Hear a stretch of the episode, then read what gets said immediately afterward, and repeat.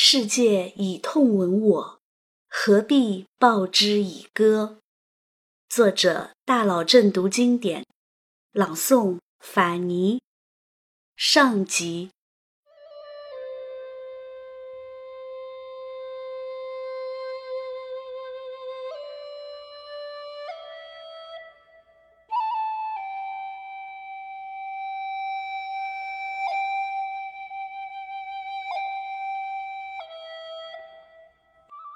柳宗元似乎一辈子都在犯二，认识了两个把他带到天堂，又连累他走向地狱的姓王的人，遇到两个对他有着重大影响的皇帝，交了两个很二的朋友，一生遭到两次贬谪。处处为别人着想的人，原本就容易活得很累，更何况像柳宗元这样。正直、追求完美的人呢？有谁不想过潇洒的生活？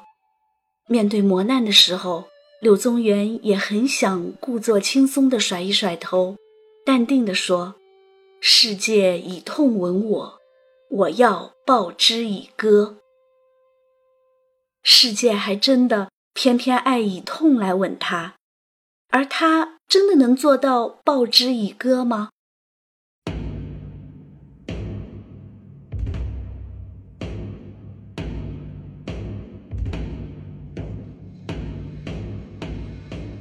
大历八年，长安，安史之乱结束后的第十年。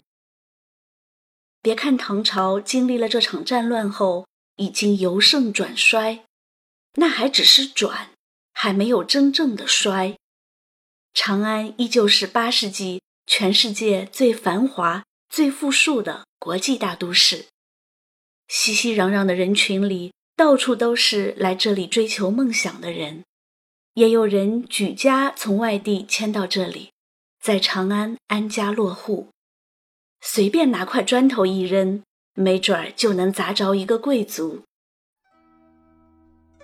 砖头现在扔到了一户看似普通的姓柳的官宦人家，他们家诞生了一个小男孩。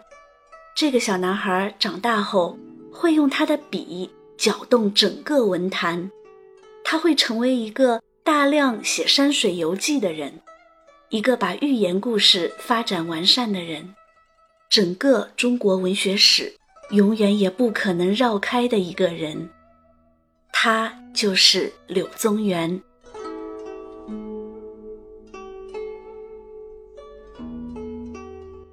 从小，父母就会告诉他，他们是河东人。河东有三大姓：柳、薛。裴，他们祖上非常有名的一个是坐怀不乱的柳下惠，还有一个是唐高宗李治第一位皇后王皇后的舅舅。人无千日好，花无百日红。柳家最风光的时代就是王皇后的时代，那时候他们家同时在尚书省任职的就达二十三人之多。可是，随着武则天的上位，王皇后一人败落，全家遭殃。武则天对王皇后的所有亲戚朋友都进行了毫不留情的打击迫害，从此炙手可热势绝伦的柳家一蹶不振。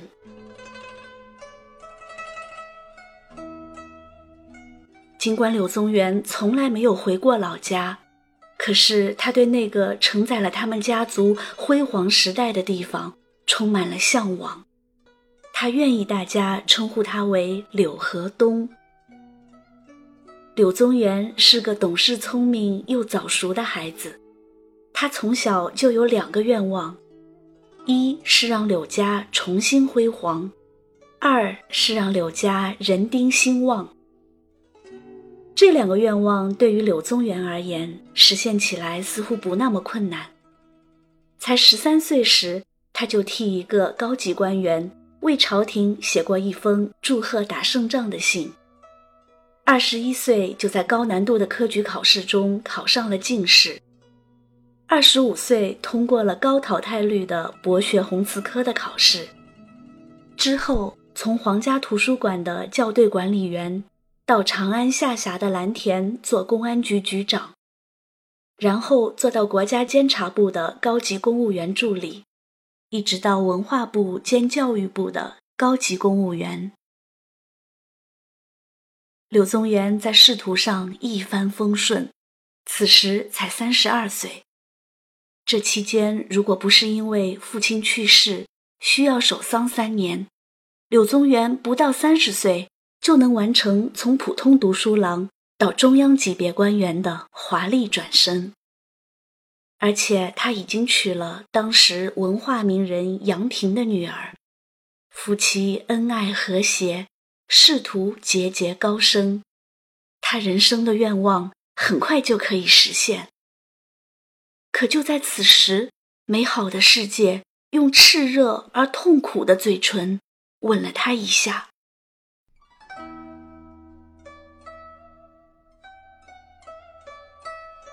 二十一岁考进士的时候，柳宗元遇到了一生中最为重要的朋友，比他大一岁的刘禹锡。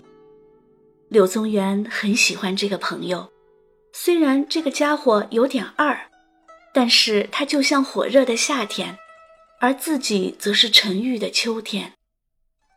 刘禹锡把柳宗元介绍给了太子李诵的侍读王叔文以及王丕。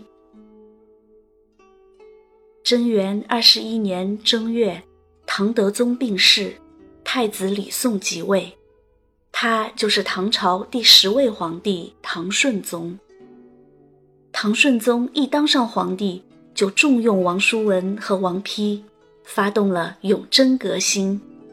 他们废除苛捐杂税，罢免贪官污吏，召回被贬忠臣，废除扰民害民的公事，还将上千名宫女放出皇宫，让他们自由选择生活。当时的老百姓拍手叫好，欢呼大喜。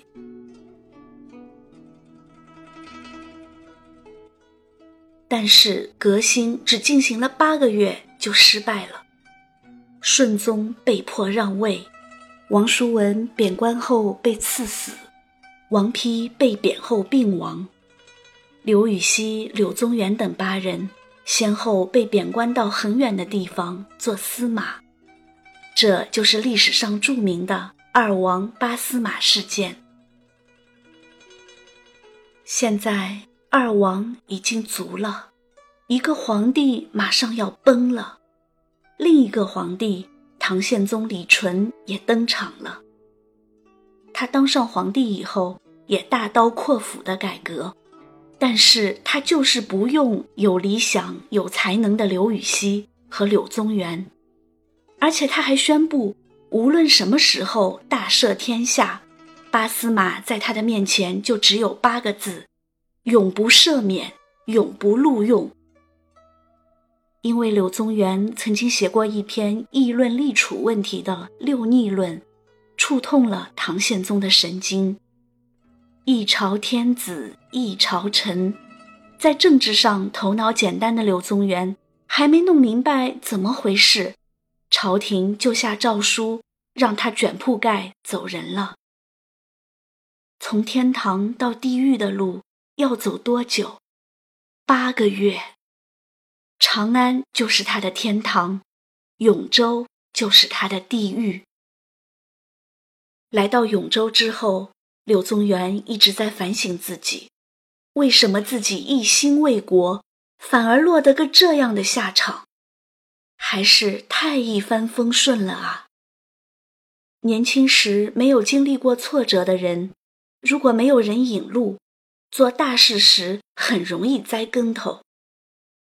结果，柳宗元还在这里孜孜不倦地找自身的原因。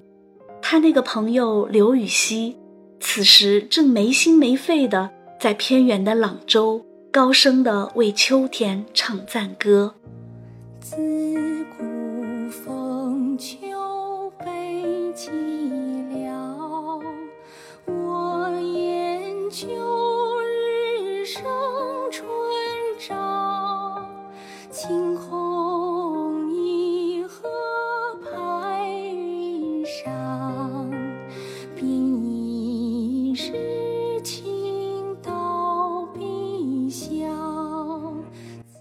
大家都说秋天容易悲伤，我咋看不出来哩？我就是觉得秋天好，比春天还好。我一看到万里晴空，一只鹤凌空飞起，我就特别想作诗。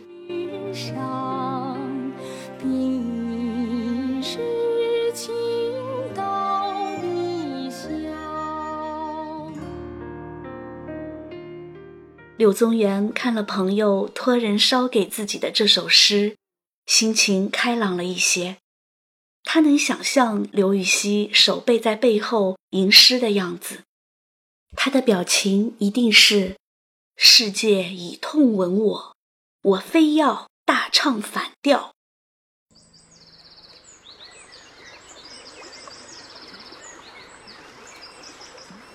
柳宗元也很想。大声唱歌，于是他约了几个朋友陪他一起游玩。他们来到了城郊的小石潭，这里真美呀，水声叮咚，如鸣佩环。尤其那水中游动的鱼，好像在和游人逗乐，真有意思。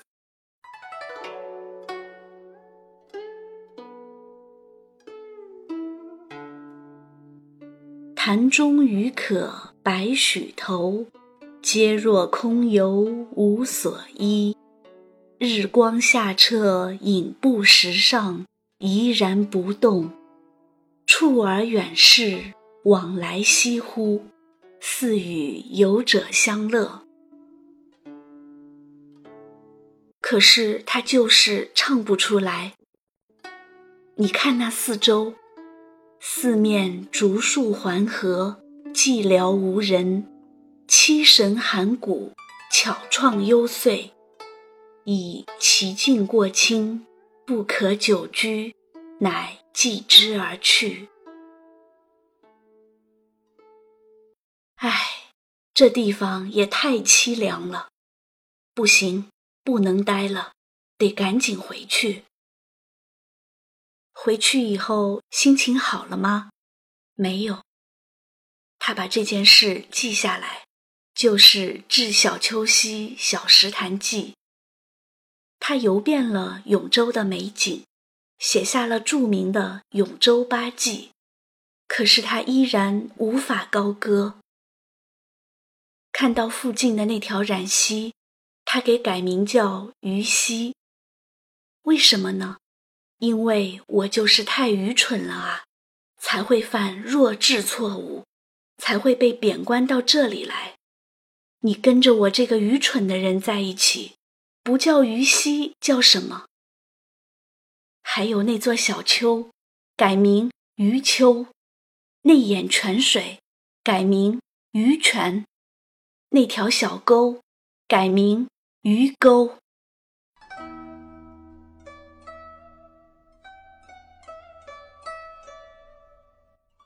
有时候一念起，天堂未必就是天堂；一念落，地狱也未必就是地狱。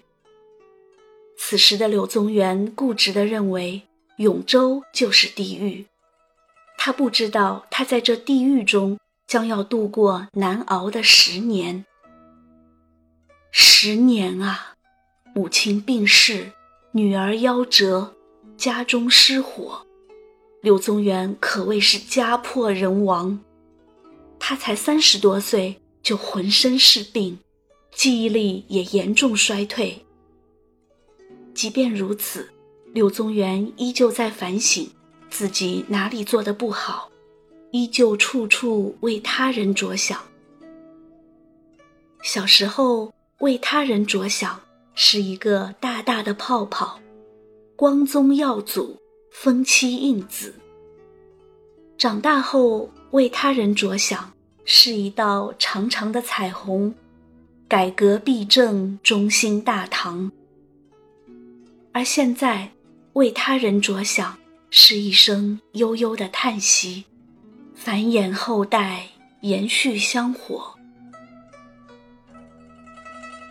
妻子难产死后，柳宗元一生没有再娶。他们夫妻感情甚笃，他觉得再娶对不起妻子，也对不起把自己当儿子一样对待的老丈人。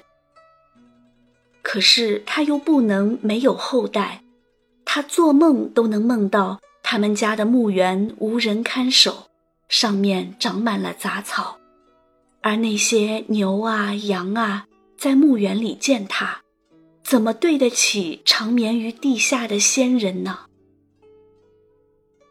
然而在唐朝，贵族是不允许和普通百姓通婚的。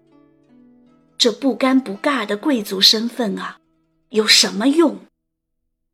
为了不让柳家绝后，柳宗元先后和两位身份低微的女子同居过。第一位女子为他留下一个女儿，那个十岁的女孩跟随他到永州没多久就夭折了。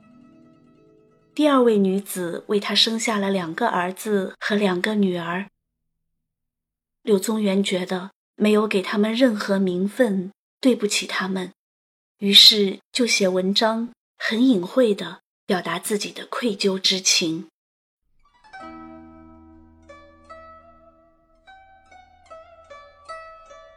除了这些，柳宗元还要为这里的老百姓着想。虽然他没有什么实权，但毕竟还是永州司马。永州风景很美吧？池塘遍布，荷叶田田。其实里面不是虫子，就是毒蛇。柳宗元看到一个姓蒋的捕蛇人，非常诧异。这些毒蛇，别说去捕它们，平常躲都躲不及呀。可是蒋氏告诉他，毒蛇虽毒，但可以治很多病，还可以拿来抵税。所以，尽管自己的祖父、父亲都是被毒死的，蒋氏仍然选择留在这里，至少比那些为了躲避赋税而整日战战兢兢、如履薄冰的邻居还好一些。听完蒋氏的话，柳宗元忍不住悲叹：“孔子曰：‘苛政猛于虎也，吾常疑乎是。’”今以蒋氏观之，犹信。呜呼！孰知复敛之毒，有甚是蛇者乎？故为之说，以似夫观人风者得焉。是的，我没有权利，我不受重用，我现在沦落到只能考虑传宗接代的事了。可是我还是要发出我的声音，希望朝廷能够听到，这样我才能对得起我的良心。世界以痛吻我，我还是要报之以歌吧。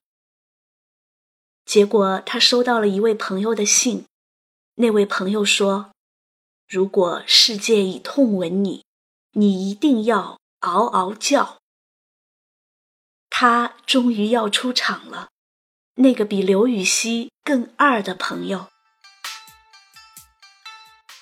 有座有座干香亭，心里有座甘香亭。起